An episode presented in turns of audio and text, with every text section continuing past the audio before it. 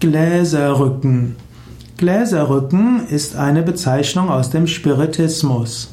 Gläserrücken wird auch Gläseln genannt, in Österreich auch Tischerlrücken und darunter ist verstanden eine Form der eine spiritistische Methode, in der wird versucht, ein umgedrehtes Trinkglas so zu bewegen, dass dabei Buchstaben oder Ziffern entstehen.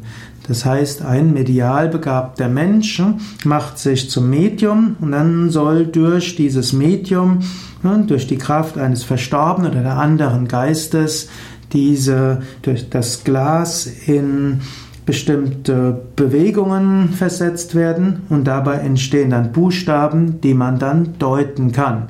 Und diese können dann als Botschaften von Verstorbenen oder von Geistern genutzt werden.